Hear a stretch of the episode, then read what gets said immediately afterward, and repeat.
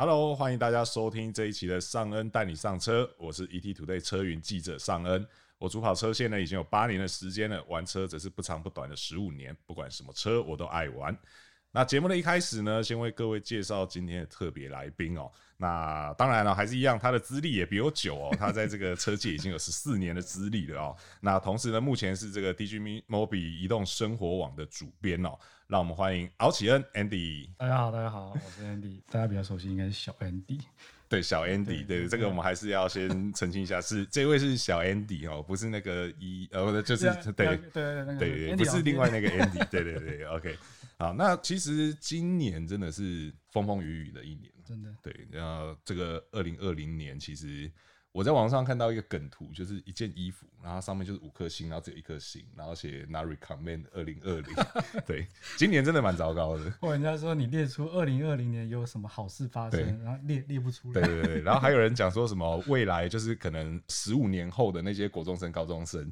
他们的历史课，如果说问说，哎、欸，什么事情发生在哪一年？大部分都是二零二零年。对对，真的是蛮糟糕的。他们说今年就算外星人出现，你也不会觉得。对对对对对。不过虽然说二零二零这么糟糕，但我们还是要迎接这个充满新希望的二零二一年哦、喔。希望它会是一个全新的、很好的开始。这样。嗯、那其实我们刚刚讲的这些，其实都是国外比较多了，就是这些负面的东西都国外比较多。台湾其实受疫情疫情的影响，真的相对是比较小。没错，那其实从今年二零二零年的车市来看，的确是这样子，因为它的这个销量也是突破四十五万台嘛。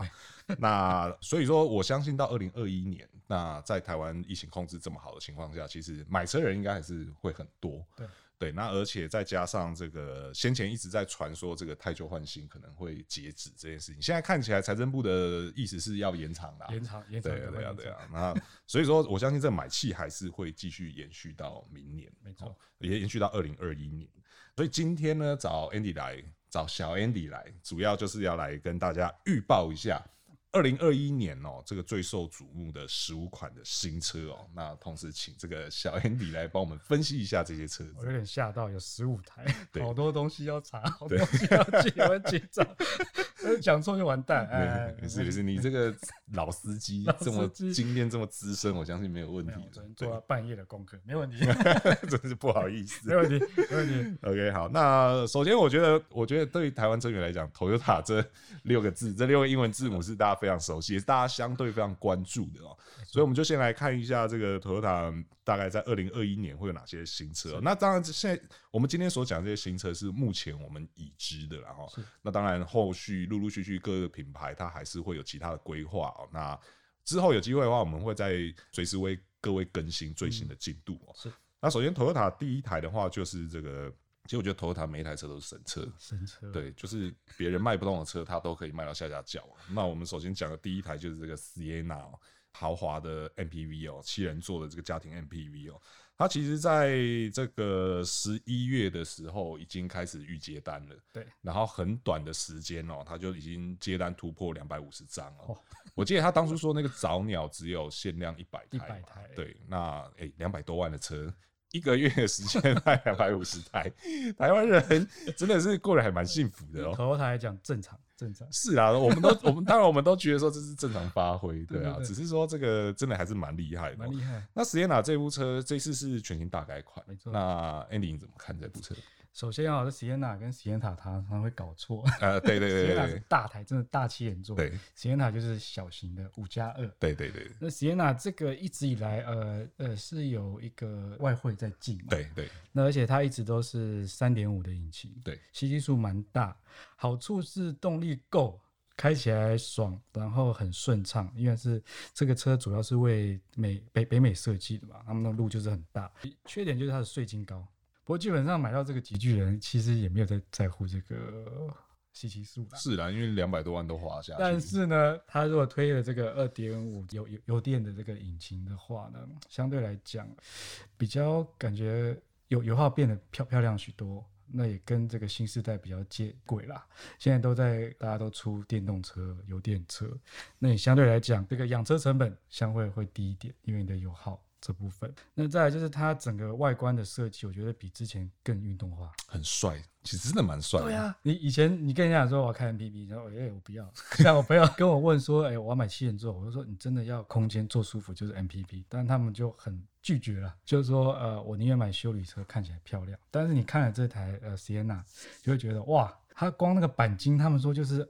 花很多功夫去做出这个折线啊，那你外形帅，然后里面其实也做了很多升级，看进坐进去就好像一个飞机的驾驶舱。对对对对对。然后又是你有这个电动双滑门嘛，后面的尾门然后也是很大，行李空间也是很大。你这种正七人座，优点就是比五加二行李箱你坐满载的时候可以真的放东西。对。五加二的话，就是剩一点点空间。对，就是基本上可能放个包包什么就就满了这样。对，所以这一次我觉得是油电是一个很大的重点，还有它这个 TNGA 的底盘操控性啊，外形又讲一次外形，对，外形是真的很帅。这次外形改变真的蛮大的。对，然后早鸟还有维持原来的价格嘛？那这个多了啊，好像二十七万的配备，但维持原来的价格，我觉得是这种 好爸爸。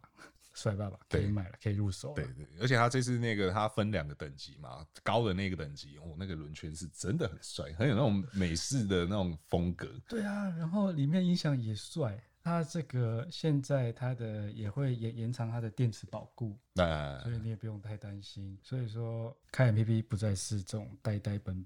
呆呆笨笨的这种外形，对，可以帅帅的开，对对，是真的很帅。哦，对，还有这个主被动安全啊，这个也非常丰富。TSS 二点零，对，全方位啦。对啦，对啦，基本上是没得选的啦。仔细思考这个价格有点门槛，但是给的东西跟你得到啊，哎，Toyota 的中古价，基本上买这台也比较少会卖了，对，一般就开下去。对，那你真的要卖的话，中古价也非常好。对对对，所以说这个基本上 Toyota 就是全方位的保证啊，就好比上次这个小叶曾经提过的哦，对啊，一百分的品牌力，一百分。那但是 Sienna 我觉得它的产品力就是至少有可能到九十分以上，嗯，对，这真的是一部很强的车，也难怪它会这么热卖哦。那 Sienna 很帅没错，但我们接下来讲一个更帅的，没错，对。就是这个哈基洛库 这个八六哈，八六对，那八六其实必须得说，就是它的双生车，也就是这个斯巴鲁的 BRZ，其实已经出来了哦。那但是就是一直还是有一些传闻说八六会跟它做出一些区隔，或者是说这个 BRZ 可能会有 STI 的性能车型哦。那虽然说 BRZ 已经出来，但八六到目前为止还是没有一个非常明确的轮廓。那所以这些东西其实。呃，目前我们可能我们以下讲的这些东西都还只是外界目前的预测哦。那当然实际会长怎样，还是得等它出来才知道喔。那首先就是说是说会换 TNGA 架构啦，但但是 BRZ 没有。对对，然后再来是说会有二点四升的水平对卧涡轮引擎，但 BRZ 也没有。对对，可是大家还是很期望说八六会有这些东西。那 Andy 你怎么看？我觉得有点难啦。我也是觉得有点难，因为毕竟双生车就是这样啊，对啊。而且它如果真的装涡轮的话，那是不是会影响到 Supra 二点零啊？就变得有一点以下某种程度上，那基本上其实我们开过八六，确实它的动力可如果有更好的扭力是更不错。但是你如果选的是手排的话，因为它给你这个价格，然后它这个底盘架架构，然后配它轮胎故意没有那么那么宽，你开起来就是乐趣好玩。那你如果真的多了这个涡轮引擎，是不是会让它平衡变得不好？那这一次啊，美美国这个有个媒体就跟苏巴路的这个工程师有谈过。那原厂的表示是说，这个二二点四引擎因为有装在他们的 Ascent 大一点的那种七人休休旅上面，他的意思是说，如果再把这个涡轮引擎多了这个涡轮在这个 BRZ 上面，第一个平衡会跑掉。然后呢，整个成本会升高。它是原厂是这样回应啦。那我是觉得，其实你仔细看它新的二点四引擎，它的那个扭力速域，我们不要看马马力的，因为其实蛮重要是扭扭力开起来那个地方。旧的引擎它最高的扭力要在六千四百转，对，几乎已经是极限了。对，那新的话它是调降到三千七百转，哦，那差很多。对，差很多，所以。相较起来的话，应该是比上一代会好很多。你如果我觉得还是要买手牌啦，对，因为自排相对会吃掉一些动力开起来。那至于，因为它毕竟要把这个价格压到这个位置，你如果如果他真的给你涡轮，那价格又上去，人家会不会买单呢？又是另外一个问题。对啊，所以说 Toyota 它会不会变得不一样？我觉得可能就是跟之前一样，悬吊设定不一样，然后调教转向这些不一样，其他底盘引擎我觉得应该都是一样的吧。主要应该还是这个 GR，就是这个 Gazoo Racing 的团队去加入八六的调教哦，然后让它做出一些跟前一代比前一代更精进的一些优化啦。对啊，那动力的部分其实我也是我的想法也是跟 Andy 一样，它不太是要上涡轮真的有点难哦。对啊，因为呃一来平衡跑调的问题嘛，二来以下放上问题，这个产品极具规划的问题哦。那再来是我觉得说这个东西其实。某种程度上是保留改装空间啦，对对，因为其实现在坊间 八六改涡轮好像已经快变成是制服改了。国外也有机械增压嘛，对，涡轮都有。对，还有刚才提到那个 GR，对，它真的蛮厉害。对，我们之前试驾 Corolla，对，就是不一样。对对，它调教除了以前印象中性能车就是死硬，但是 GR 调教舒适性也有。对，然后相较居然还比 ORS 更舒适，对，操控更好，对。所以，如果不想再花钱买，等待 GR 出来，对 对，所以说这个八六部分，那它的这个时间点大概有机会是落在二零二一年的夏季哦。那大家就再期待一下。那依照近期 Toyota 这个进车这么迅速的策略来看哦，我相信它只要原厂发表了，应该台湾很快很快就可以跟上了。嗯，对，就像我们刚刚前面提的这个 Sienna 也是一样哦，超快。对啊，国外好像发表才大概。一个多月吧，对啊，台湾马上新车就进来了，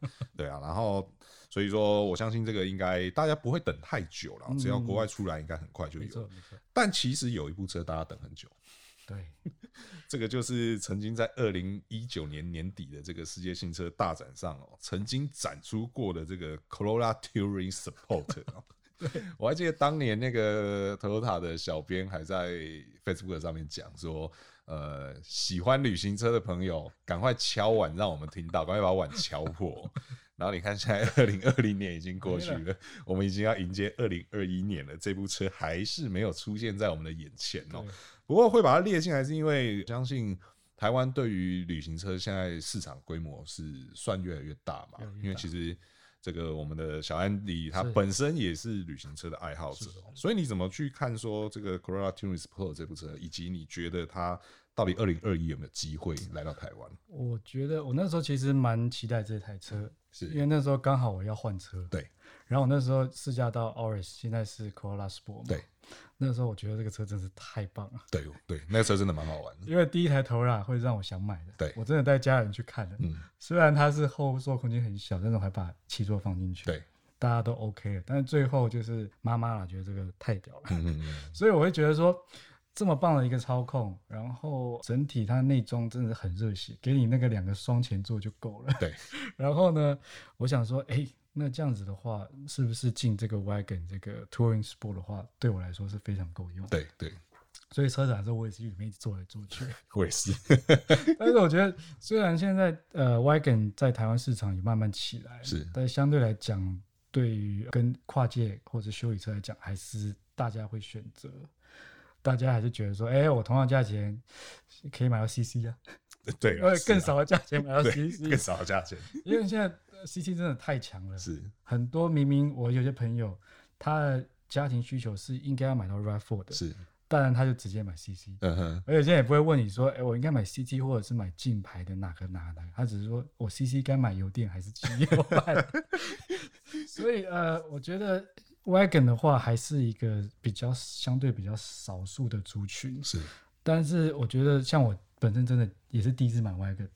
那时候其实也蛮好笑，那时候是要去买修理车，嗯嗯，就刚好看到一台这个马六 Wagon 在那里，马六 Wagon，就哎试试看，对，我老婆一坐说哇，这比修理车舒服多了，因为它外形确实就是帅嘛，是。所以我觉得修理车，呃，我觉得呃呃旅行车啦，Wagon 或者是 Touring 这种车，大家还是要实际去体验看看。是，但是它数量有点少。是，但是你实际体验看看，你会发觉它的载货能力真的非常强。是，还有它有的时候甚至它的宽度跟修理呃或者是跨界休旅差不多，只是少了头部空间。对，那给你的就是更好的操控性。对，你这样因为台湾山路多。你在家也不会晕车啊什么的，而且它的行李箱就是比轿车够更能装。对对，像小朋友的什么脚踏车啊、露营东西，全部丢进去都可以。是，所以还要一段时间吧。我觉得 Touring 呃 Touring 或者是 Wagon 这类车型，那慢慢的也越来越多，也选择也多。那至于 Touring Sport Corolla 这台呢，会不会进？我还是抱持。可能比较有点难，就保留态度啦。因为他现在那个 CT 卖这么好，对啦，对啦，修理都卖这么好，对，那这个可能进也是少少数，可能少数限量、极限量这样子。不过如果真的喜欢这个车的朋友，就是可以多多表达意见啊，哈，不管是在我们这边留言啊，或者是到 Toyota 那边去留言，就是这个声音基本上你让车厂听到，然后让他们看到这个东西是有有规模的。那有机会的，那相信他导入的机会就会比较大一些哦。所以喜欢旅行车的朋友，多多表达自己的意见哦。那 Toyota 的这个三部车讲完之后呢，很快我们来到了这个福特哦。福特其实这两年也是算非常积极的品牌哦。那在这个 Focus 跟 Kuga 打下这个很好的成绩单之后呢，其实很快哦，在二零二一年的一月哦，有一部新车。新车对，是新车要来到这个要跟大家见面了，也就是这个 Focus Active 哦。其实，在录音之前有跟小 Andy 稍微聊了一下这部车哦，就是为什么刚刚这么强调新车呢？是因为我们都一致认为它好像只是长高的 Focus，不过还是有一些不一样的地方哦，跟 Focus 还是有一些不一样的地方哦。那我们就请小 Andy 来帮我们介绍一下，它到底哪里跟 Focus 不一样？对这个。刚开始我以为它是那个以呃 touring 旅行车的方式，就它是就是一般 Focus，就是外形做了一个现在很多跨界会做的一些，包括轮拱啊、前后保管做了一些越野的这种塑料的这个材质，然后当然车身要要升高。对，那大家可能以为就是 Focus，哎，把它升高就是这样子。对，然后装几片塑胶板 这样子。但是呢，因为我看国外的试驾报道了，就是一般的 Focus 它会有几个驾驶模式。那它这个 Active 的话，又多了两个模式。第一个是湿滑路面模式，另外就是 Trail，就是可能走一些小径、轻度越野模式。所以基本上还是有诚意啦，给你两个多个那个驾驶模式。譬如，因为你底盘高一点，你可能会想去一些，譬如你去露营，对，走一些轻度越野进去的话，遇到可能卡住的话，它给你稍微脱困一点。或许它的系统跟我们熟悉的像是呃 Peugeot 那套前轮的这种脱困系统可能是蛮蛮类似的，所以说它除了外观跟刚才讲这个驾驶系统之外呢，它还给你就是现在 Focus 车主非常喜欢的这个涡轮引擎，三缸涡轮引擎是税金低、油耗好之外，其实动力真的是够哎。对啊，对啊，对啊。那个动力我们之前在试驾的时候，在那个 ARTC 啊，不是在马路上，那对，轻轻松松一百八哎，不知不觉它是很顺畅。还有一点，它蛮。它应该就是会标配 Copilot 三六零的，这一定的吧？因为它目前的胜利方程式就是这样的。对，对因为这套系统真的是厉害。是我们试驾过很多百万以上的这种欧系车的这个系统，可能都还没有它的顺畅。嗯、然后甚至以同价位的车款来看的话，我觉得它的可以跟它比的，可能就是 Honda Sensing。然后它的这个跟自动跟车，还有这个车道维持，真的是很强啊！是你有这台车，你要出游去中南部，真的是这个手就挂在方向盘上面，轻松很多了。当然你要保持清醒啊，对，你要保持 清醒，然后要注意路况，然后随时去应对哦，不是说叫你就是开了要睡觉这样子。对，所以我觉得这台车呢，是你不想要呃，真的买一台。修理车、跨界修理车那么大、那么高，然后油耗稍微高一点，因为修理车相对来讲，你轮胎、刹车的保养也是未来是更高的一个成本。是，那这台车的话稍微高一点，有这个外形，那你在都会又好开，然后又便利，然后又轻松的话，相对来讲。Crossover 可能真的是有它这个一定的族群了。对了，对，我相信这个福特他们也是经过深思熟虑哦，并不是说单纯只是看现在修理市场，然后所以一头热去做这部车哦。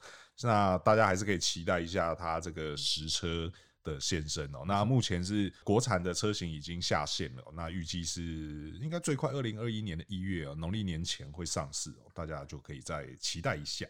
对，那接下来呢，我们就来讲到这个。本田修旅事业部，不不，就是就是 Honda，对，就是 Honda 的部分哦。那 Honda 的话，在二零二一年会有三款新车哦。那其中第一款是这个小改款的 Odyssey 哦。那海外已经发表了。那因为台湾毕竟也是走这个进口，所以。最快应该就是在二零二一上半年会跟进哦。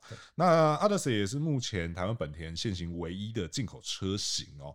那和这个 Sienna 稍微有一点点，虽然说他们算是同级距，但是这个市场取向稍微有点不太一样哦。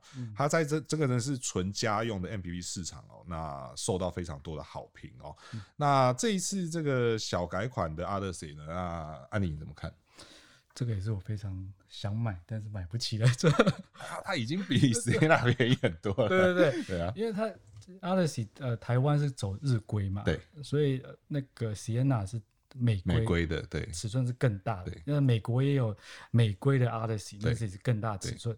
所以 Odyssey 这个台湾版本，我觉得更适合台湾的尺寸，是台北啦。对，它的不会呃比 Sienna 整个尺码再小一点。是，那相对来讲，它就是二点四这颗引擎配 CVT，有些人会觉得说，呃，刚起步比较不够力。是，那就有在传说，哎，会不会进二点零油电这个动力？对。大家都很期待，但是我觉得还是机会不大了。是，因为它现在已经到了一百将近一百八十万了。嗯嗯，你如果要再进油电的话，价钱再上去，大家会不会买单？这个就不好说。对对。那这一次改款，它其实是小改款。是，但是据原厂表示呢，第一个它轮轮圈变得很帅，然后外形也变得更有质感，然后它在日本啊，它多了这个感应式的滑门。就你手不用碰到，你挥一下，它门就会打开。但这个装这个配备啊，我觉得也进来机会也不大。嗯，对啦，因为毕竟价格会拉高。可是我觉得这个东西对于有洁癖的人来讲，其实蛮好用的，啊、因为你开门不用摸到门。对。对，但是我看影片呢，它那个现在因为可能是第第一代，它那个反应其实没有那么好。那你想想看，在台湾这种。节奏很快的地方，后面还在等你这样挥挥挥挥挥，然后门还不开，然后在想说你在干嘛？这个有是很棒啊，那就希望之后也会进来。是是。那还有个重点，它这一次里面的内装是这个大幅度的升级，是质感比以前更好啊，配备啊，它就变得比较简约，有点像马自达现在这种。简简单单，但是质料给你比较好一点，然后做起来还是维持七人座跟八人座，所以大概就是呃整个质感的升级、内外观的变化，那动力还是一样。嗯、那 Honda Sensing 一定是标配。对对对，所以说这个 MPV 买家可以再关注一下、哦、这个小改款的 Odyssey，整个质感全面提升哦，会是一个也不错的选择。那我们刚刚在 Odyssey 的部分，我们讲到这个 Hybrid 的部分哦。这个不免俗就要来提一下，这个也算是传蛮久的，就是 CRV 的这个 Hybrid 哦，因为毕竟在台湾这个修旅神车哦，因为二零二零年的这个修旅车销量，应该说所有新车的销量冠军是这个 RAV4，虽然说 CRV 它是国产修旅的这个销量冠军哦，但它离 RAV4 还是有一段距离，所以说有些人就在觉得说，哎，会不会是两者之间就差一个 Hybrid？会不会 CRV 有了 Hybrid 就能够追上 RAV4？所以说就有在谣传说这个会传导入这个 CRV Hybrid。其实也不是谣传，是那个呃本田的台湾本田的新任社长哦，丰田成先生，他曾经在这个媒体活动中提过这件事情。对，那你怎么看？你觉得真的会导入一个 Hybrid，它就能够追上 RAV4 吗？我觉得也不需要，因为而且它如果导入油电，又跟 Odyssey 刚刚一样的问题，对，那价格又会向上。是。那现在 CRV 它这个价格，我觉得是定的非常刚刚好。对，而且它这个动力一点五，要我觉得涡轮 VTEC 对本田魂来说根本就是美梦成真。是是是，因为因为我本人以以前就是开了很多台 Honda，嗯哼，那就是少了扭力。啊，那现在这个涡轮给了你扭力，然后一点五税金又低，那我觉得是不是需要油电这一块呢？我觉得可能这个族群不会那么的大，因为现在。呃，而且刚开始刚刚小改款，那时候也在担心说，哎，好像也没有改太多东西，而且对竞争对手这么强，那会不会影响到它的销量？结果没有，还是继续卖的非常好。所以我觉得它现在靠现在这颗一点五这个动力，然后配备一些升级变化、外观的变化就很足够了。这个本田迷它这个 CRV 固定的客户就会买单了。对，所以说这个它跟它的差距真的不是只是一个 hybrid 而已，其实还有很多考量在哦。不过既然丰田成先生有提到说这件事情哦，那或许大家还是可以再观望一下，再期待一下哦。嗯那其实丰田成先生还有提到另外一个更重要的东西，而且这个东西有机会呢，能够让台湾本田哦不再是这个修理车专卖店哦，而是这个 Civic 哦，而且 Civic 还不只是 Civic 而已哦，是还包含了这个性能车型 Type R。丰田成当先生当初讲的是这一个，那其实尚恩自己在二零二零年的初年初的时候。有稍微听这不具名人士对，那有提到说，其实他们有在规划，就是 Civic 的国产化这件事情，只是现在已经对，已经二零二一了，还是没有看到。但是呢，丰田先生在上任之后呢，又提到了这个 Civic Type R 这件事情哦，其实让很多这个 Type R 车迷哦，又燃起了一线希望哦。那你？身为这个曾经是本田迷，你怎么看这件事情？其实一直很期待他们把那个性能车带回来。是是是。但是呢，以现在的台湾市场，还有这个大家会比较喜欢这个修旅车来讲的话，性能车包含要呃像 Civic 回来都有一些困难。是是是。因为他们说 Civic 要回来的话，变成进口了。进口的价格的话，大家会花那么多钱。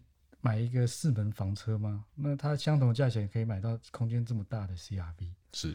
但是刚刚讲到 Type R 这个就哎、欸，应该有机会的话就是限量引进啊，有一点像 NSS 那种模式。它有点像就是引进进来不一定是要卖，它只是告诉你说我们本田可以做出这种东西。我们有纽柏林前驱，我们前曾经是第一，对对不对？我们也有这个，我们手牌坚持手牌，我们现在 VTEC 等等等等，你我们这个价格可以呃。拼过很多欧系车等等，是，那你或许价格会比呃你跟那个一些外面买的贵一点，但是你有原厂保固，是，这也是一个吸引，是，那也等于是可以圆可以圆梦了，是，你可能两百多万可以买到这么强的一款车，不用改就去力宝了，对对？对对对对，又可以直接开回家，觉得这个车。我我有钱啊！如果有钱中乐透，可能真的就是买一台，好不好？OK，好。所以说这个 Type R 到底有没有希望呢？其实我觉得还是回归到跟刚刚前面这个 Corolla Touring Sport 一样哦。如果真的很喜欢的车迷哦，就是大声说出来，对，让这个品牌去听到大家的声音哦，相信他就会有比较高的机会能够真的来到台湾哦。好。那接下来我们就来看到这个 Nissan 的部分哦。嗯、那 Nissan 的话，目前已知哦，在这个二零二一下半年哦，会有机会推出这个 X-Trail 大改款哦。嗯、那这部车其实呢，在国外、在海外已经有了。那台湾这边的话，目前就还在规划这个导入的相关事宜哦。嗯、那在美国市场有一件蛮有趣的 那个的这个事情哦，就是。你上竟然在自己家展间里面摆了 Toyota RAV4，那意思是很明显哦，就是说这个车就是跟 RAV4 对着干的哦。那让大家可以直接在这个你上自己的展间里面啊，同时去比较这两部车哦。所以说看得出来，新的这个 X-Trail 大改款哦，它是一个非常有竞争力的车款哦。Andy，你怎么去看这部车？它的竞争力真的有强到说可以去跟 RAV4 对着干吗？或许哦，因为以美国市场，他们的道路就是很大很宽，它不需要很，譬如很刁钻的操控。那我们知道，你上它这个椅子坐的很厉害，沙发长，沙发长。然后它其实空间来讲也是更适合美美国，它空间再稍微大一点。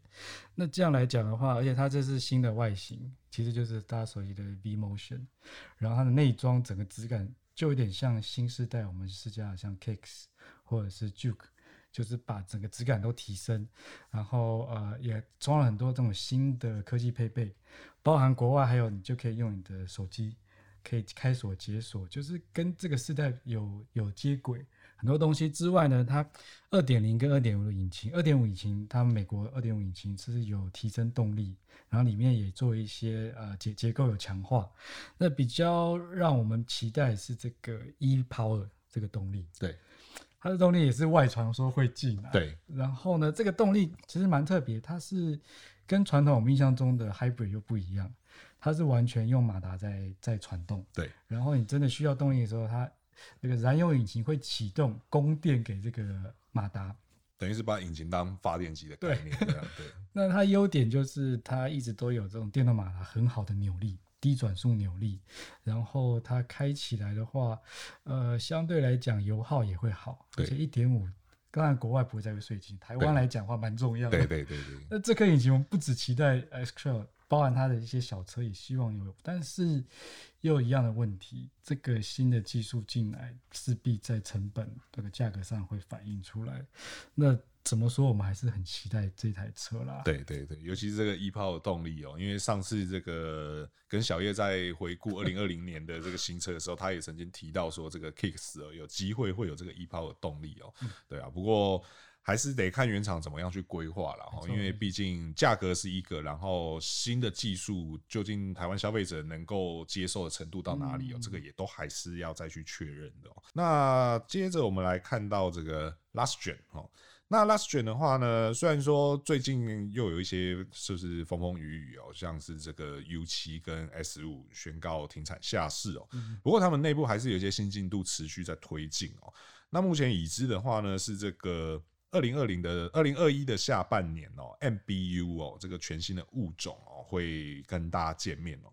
那其实这部车在二零一九年底的这个台北车展哦，世界新车大展上就曾经以概念车的身份来亮相哦。那在这之后呢，这个伪装车哦，就是测试啊，持续都有被大家抓到哦。那同时，它也是这个纳智捷转型的非常重要的这个产品哦。那这部车，嗯，对 Andy 来讲，应该多多少少也会蛮期待的吧，因为它看起来也还蛮贴近你的这个用车的，对对啊。它就可以坐这么多人，对，而且还蛮稀有的，它三百匹马力。对，原厂说二点零涡轮引擎有三百匹马力哦，这是国产自主品牌的这个一大突破。而且它的外形就是它的呃风阻系数也很低，零点二八，是等于是性能车的一个外形。对对对。然后你其实又讲到刚才讲的，你不想要开 MPV 这种很比较方正的车型，又是一个多的选择。是，而且我蛮期待，因为之前好像有拍到在德国。对。伪装车，对对对对对，他会开到德国，那一定是有在那边高速测试。那有没有下纽柏林，那也不知道。反正它的操控跟它的巡航，还有静音、宁宁静度，这整个应该会进步非常的多。是，不然拿到德国去，应该是为了做这些测试吧。嗯嗯，我也蛮期待，就是它开起来到底会怎么样。那毕竟，呃，我也是有这种。比较多座位的需求，对对对对，嗯、它同时可以满足这个多人承载哦，然后同时又给你这个三百匹的大马力哦，那希望说到时候它真的量产跟我们见面的时候，能够维持这么迷人的这些规格哦，对。那接下来我们就来看到这个 Hyundai 的部分哦。那 Hyundai 的话，其实这几年 Hyundai 在台湾市场也算，我觉得也算蛮蛮灵活的哈。那这一次呢，有这个 Elantra 的大改款哦，有机会会在二零二一年的第二季推出哦。那事实上，其实呃，现行的这个 Elantra 在二零二零年的八月哦，台湾就已经推出。这其实我觉得在在车厂是很少会做这种操作，但是这个 Hyundai 做这个操作，我觉得蛮有趣的。他推出了所谓的终极版、最后限量车，对，就是告诉大家说，哎，这个 Elantra 这一这个世代要结束了，要准备迎接新的世代了。所以我觉得他们会做这件事情，应该代表新的 Elantra 是已经在就是进度都在推了，应该很快就要出现了。那呃，虽然说房车现在真的是比较不受大家关注一些哦，大概。目前大家唯一关注的房车就只有那个阿提斯而已哦。那 Elantra 其实我觉得它还是默默在耕耘哦，尤其是它有这个 Elantra Sport 的这个性能车型，其实路路上能见度我觉得还不少哦。那你怎么去看这个第七代这个全新大改款这 Elantra 呢？我觉得这几年我们试过的韩国车都是蛮惊艳的。对，其实真的都让人蛮惊艳的。虽然我一直说服我身边的朋友，因为我说，哎、欸，他们说买什么车，我说你考不考虑韩国车？对，他们就哎、欸，怎么会这样？但是我也尝试过，呃，开着韩国车去载他们，是，他们也说，哦，真的不一样。对。那因为他们毕竟像现代来讲的话，他们就是聘请了很多之前欧系车的设计师，对，还有高阶主管等等，对啊，设计然后操控等等，光外形我们觉得进步很多。那实际开起来，我其实也蛮期待新的 Elantra，因为上这一代啦，真的操控是不错的。对对，而且 Sport 的话来讲，这个动力、这个价格，真的呃没没没什么好挑了。对啊对啊。那新的呃，它会用新的底盘，新的底盘的话，它车又加加大尺码，我觉得它会又多了一些舒适性，因为我觉得这一代还是稍微跳一点，悬吊稍微硬一点，那多了空间底盘，而且它会导入这个油电。Hybrid 系统，那其实除了一般的汽油之外，又多了一个选择。因为现代其实最近几年推出蛮蛮蛮多油电车款的嘛，那不再是你这只能选择头塔或什么，又多了一个选择。其实包括它的外形设计可能是更年轻化，然后它这一次我有看国外的图片。车头也是，呃，就见仁见智。新的这个大水箱护罩，后面至少灯我觉得是蛮漂亮，对对，对，很流行。现在这个贯穿式尾灯，对对对对对。那内装质感也是见仁见智，见仁见智。但是它至少，呃，过去这个级距来讲的话，它给你东西相对就是多一点，是。然后它也多了一些，包含它的呃驾驶辅助系统也有。那国外。跟也是一样，也可以用手机连线，包含你要发动引擎、解锁、远端控制，通通都有。所以说，虽然是一个相对呃入门一点的车款，但是它给的东西又比竞争对手又多一点点。那等于说，基本上它可以说是一个。欧洲车了啦，对，在欧洲开发、开发研究等等等等的话，就是大家真的要去试一下。对，有机会的话，给 Hyundai 一个试一试，好不好？嗯、因为其实真的韩韩系车，其实不止 Hyundai 有包含这个 Kia，我觉得 Kia 其实也、啊、也真的是让人这几年真的让人蛮惊艳的哦，像这个呃。Genesis 啊，Sorento 这些车，对啊，其实开起来真的都还蛮有趣的。如果说对国籍情节相对没有这么严重的 话哦，其实韩系车真的也还蛮值得去看看的哦。对，那再来呢，就来说到这个德系品牌哦，这个 Volkswagen 哦，福斯的部分。那福斯其实，在二零二零年，我觉得有蛮多车算是可能因为一些疫情的因素啊，或者是这个时程安排上啊，其实有蛮多车都算是耽误到了哦。那偏偏这些车，我觉得对他们来讲又是蛮重要的产品哦。那在二零二一年的第二季和第三季呢，会有两部车。那第二季的话呢，会是这个 Tiguan 的小改款哦。其实它早就在二零二零年的七月哦，国外就已经发表了哦。那这当中去卡到了在台湾的部分哦，卡到了这个 T-Roc、Arteon 这些车哦，那让这个 Tiguan 的进度被往后推迟了哦。那我们其实刚刚前面一直在讲到，现在修理车市场这么竞争，这么热闹。那 Tiguan 小改款却来的稍微晚了一点哦。嗯、那你怎么去看 Tiguan 小改款这一次？这次小改款，呃，它因为重点还是放在内内装部分，对，它有点呃跟新的 Golf，对，等下会讲，对，等下要讲到的 Golf，对，就是把很多科技系统放进去。是，那 Tiguan 这台车其实本身的呃这个产品力就很强，是。因为我之前也是开福斯嘛，对，它这个 NQB 底盘就是说不出来，就是很舒服。然后你要真的要跟它操控又好，那你开起来这个车又感觉蛮蛮轻松的。那再加上这个 Tiguan 它这个动力的排呃编编列。就是涡轮引擎，而涡轮引擎真的是开了就回不去，真的回不去了。对，虽然它可能没有那么大排气量，但是它配上这个它这个双离合器，它的动力出来就是很直接，跟这个传统自排就是不一样。对，再来就是它这个 Tiguan，它基本上呃它的空间就是给你很够用，很宽裕。安全性也够，然后现在加了一些很多的这个新的科技配备的话，安全配备，国外也是有新的安全配备，它有做做升级。那这个产品力相信是越来越强。那价格如果维持不要涨那么多的话的话，相信会继续。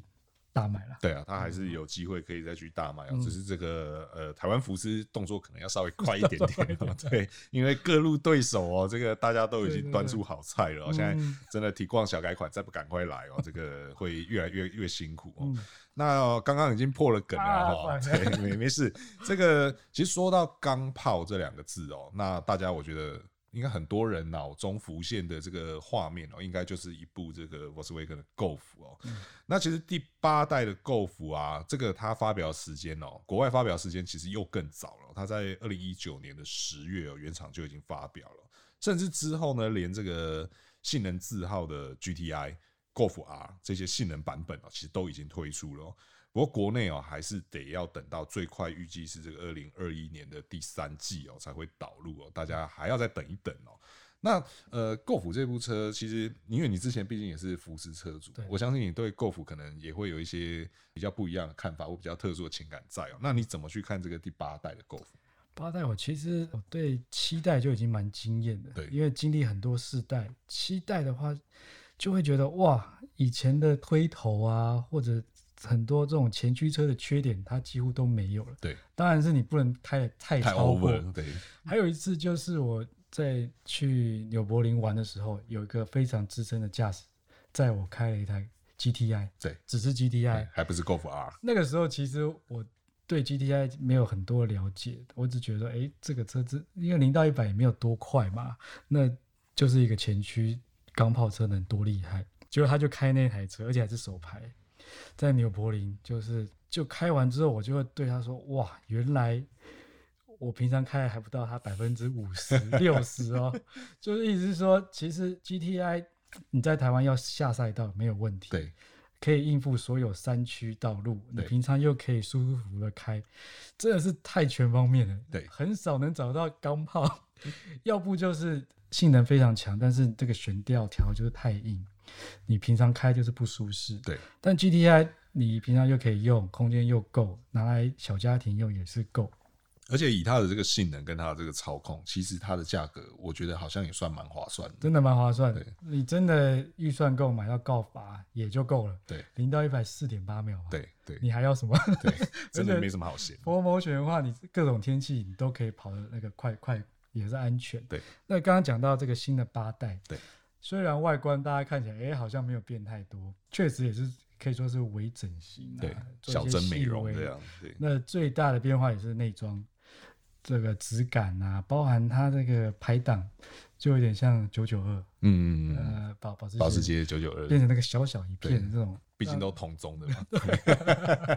然后也是现在很流行这个数位仪表啊，然后旁边也是这个大荧幕，就是科技感变得更更重。对，那整个便利性也是一样，可以透过手机做很多事情。对，但是保有原来的钢炮的性能、实用性。而且它这次也稍微大了一点，然后又多了一些新科技。我相信，因为这次它车也变更低更宽，到时候赛道应该也是非常厉害。对，所以说这个钢炮迷、性能迷，就算你可能没有考虑到这个 GTI 或 Golf R 车型哦，不过八代 Golf 的这些改变哦，还是很值得大家再再等一下下，对，让这个台湾福斯赶快把这部车导入哦。那接着后面我们就来看到这个三个豪华品牌哦。那首先我们看到的第一个豪华品牌是这个 Lexus 的部分哦。那在二零二零年呢，其实呃我们之前先前有帮大家做过二零二零年销量最好的前十大新车哦。这当中唯一一台进榜的进口豪华品牌哦，就是 Lexus 的 NX 哦。那 NX 其实现行的这个车型哦，也已经有蛮长一段时间了。对，我记得我试到它的时候，已经是蛮多年前的。所以事实上，它这部车的这个产品生命周期哦，已经差不多到了尽头哦。嗯、那据说哦，据闻哦，就是在这个二零二一年的第四季哦。原厂会推出这个全新大改款的车型哦，会有蛮多蛮多的改变哦。那据说会有这个四五零 H Plus 的这个插电式的油电动力哦。那以如果以台湾和泰近几年这个高效率哦，我相信也是一样啦。大概国外发表了，大概台湾就看得到了哦。尤其是这车又这么这么重要哦。那呃，虽然说目前这个新 NS 的呃各项轮廓也都还不是那么明确，对，但是你怎么去看它接下来改款的这个动作？呃，它会换一个新的底盘嘛？是新的底盘，相对来讲，它一直来讲跟对手的呃空间来讲就是少一点，稍微小了一些，些。那换新的底盘，虽然它跟主要的对手像 GLC 或者是叉三空间来讲的话，还是还是稍微小一点，包含行李箱空间。但是我觉得 Lexus 它第一个有价格优势，对，然后配备也有优势。那它一向就是很安静，然后安全配备也给你给足了，然后呃。安全就是撞击测试各方面都是非常 OK，非非常好了，对，不是 OK，不是 OK，不是 OK，不止 OK，非常好。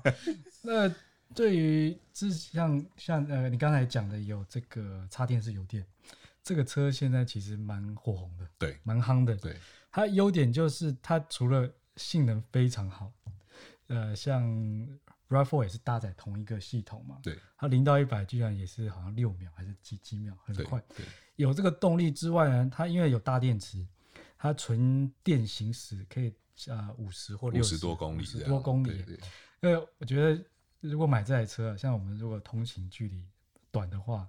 是不是很久都不用加车？对啊，不用不用加油，不用加油。这个如果假设你的假设就是家里和办公室都有的充电的话，对啊，其实呃，插电式油电动力是一个在现在你可以享受到电动车的优点，然后又可以保有这个燃油车的长续航力的优点兼得的这个好选择哦。对啊，那所以说，因为你刚刚提到那个 RAV4，在这边还是跟大家讲一下，不是台湾 RAV4 那个油电的油电哦，是国外 RAV4 有一个叫做 Premium 的那个等级哦，它有这个插电式油电动力哦。那目前据说是新的 NX 有可能会用上这个动力哦。那我相信如果海外有的话，其实台湾有的几率应该也还蛮大的，对啊，因为毕竟。Toyota 自己本身已经有这个 Prius PHEV 的经验在那边，对，而且这部车其实在台湾的销售状况好像也还算不错，对，对啊，所以大对于大家来讲，呃，你要同时兼顾两者的优点哦，或许这个新的 NS 哦，可以期待一下它到底会不会有这个四五零 H Plus 的这个动力哦。那接着我们很快只剩两个品牌了，那我们来讲一下这个。呃，很快也也要跟大家见面的这个宾士的 S Class 哦，那这次也是这个全新大改款哦，最快应该是在二零二一年的一月哦，就会和大家见面哦。那事实上现在已经在经销端的部分哦，已经开始有预售了，那价格是四百五十万起哦。那其实宾士我觉得蛮有趣的是，它每次的这个大改款。都要稍微让大家就是你知道稍微做多一点功课，才知道它到底改了哪些东西。事实上，它的改变是真的很多，可是有时候你一眼望去，你会不是那么肯定说这东西到底有没有改，这这东西是新的吗？还是跟旧的一样？对啊，那这一次 S Class 大改款好像还蛮精彩的哦，蛮精彩。对，因为名字一向就是拿 S Class 把它一些新的技术放在上面，有些超跑呃，有些品牌可能是把它放在超跑上面。展现他们的技术。那新的 S Class 它一样，外观就见仁见智。啊、有些人说它的尾灯，哎、欸，怎么跟呃 A Class 或者之类很像？对对。然后头灯也是好像变细细的，但是它其实细节都在里面。对。它那个新科技，新的照明科技其实非常厉害。是。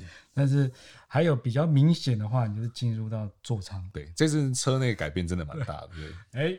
欸有点像特斯拉那个 大大平板进来了。对对对对，以前是两块宽荧幕，我现在有一块 iPad 在那边。不用担心，宾士的话一定是那个它的里面的那个质感绝对是 S Class 这种等级。是是是。那这个使用度的话，流畅度的话，相相对来讲是更更高级啦。对。那还有就是它这个也是导入这个轻轻油电，算是轻油电。第一个让它辅助它的动力之外，油耗又变好。所以说，还有一个就是呃，国外有这个后轮转向。嗯嗯嗯。虽然它尺寸这么大，他们说。呃，我不知道有没有夸张了。他们说开起来有点像掀背车的灵活，这也太厉害了吧！这么长轴的车子，然后可以像掀背车一样灵活。呃，国外试驾讲的。OK OK，就是说呃，开起来更灵活，然后当然是这个高级质感又再加上去，那它的一些新的动力科技，那我们就期待到时试驾看看是不是，因为它可以说这个级距来讲，这个高级这个旗舰房车，它已经是一个标杆了。对，它已经是标杆，而且。近乎是就是快接近没有对手的状态，然后又气压悬吊，就哎、欸、过这坑洞感觉不出来。对对对对，希望它能够从这个豪华车哦变成让大家有这个超豪华车的感觉。哦、对，那大家就可以再期待一下这个新的 S Class，很快会跟大家见面哦。那另外一个也最后一，同时也是最后一个哦，也会很快跟大家见面的，就是这个 Land Rover 的 Defender 哦，那也是一样哦，它已经开始在这个准备要这个预售了，那二零二一年的时候会跟大家见面哦。那这部车其实我觉得也有点某种程度上也是命运多舛哦。对它，因为 Defender 这个型号呢，它曾经在二零一六年的时候短暂消失在大家视野之中哦。那后来到了这个二零一九年来重回世人面前哦。那台湾官网哦，其实早在这个二零二零年的三月哦，就已经有它的这个 车型的页面了哦。那当然之后也是因为这个疫情影响哦，那尤其是这个英国品牌哦，所以影响相对又更多了一些哦。那所以到二零二一年的一月才会跟大家见面哦。那这么经典的这个越野车款啊，你怎么去看它？它真的是非常经典，对，而且它越野能力非常强，而且这一次它用了一个单体式的铝合金车体，对，这个是超跑才有的东西。对啊，他说是他们呃 Land Rover 史上呃结构最坚强的一台车，那再加上呃过去大家可能印象中越野就是你要一点技巧，就是你要怎么知道用哪个档位，用什么调哪个模式，对，那其实我们试驾到很多新世代的 Land Rover，其实 你就控制。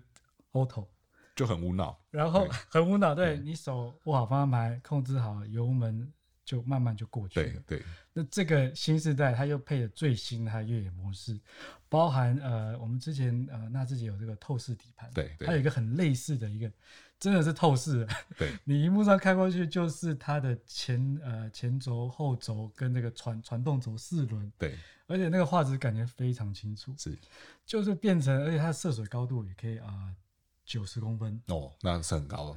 它就是说，任何模式它都可以，你可以调到一个模式，很轻松的越野过去。而且它这个新世代的这个四驱系统，包含你在 on road 的时候，也可以增加你的安全性、过弯的性能。然后它包含它车顶也可以承重三百公斤，你要放个呃折叠帐篷在上面也没有问题。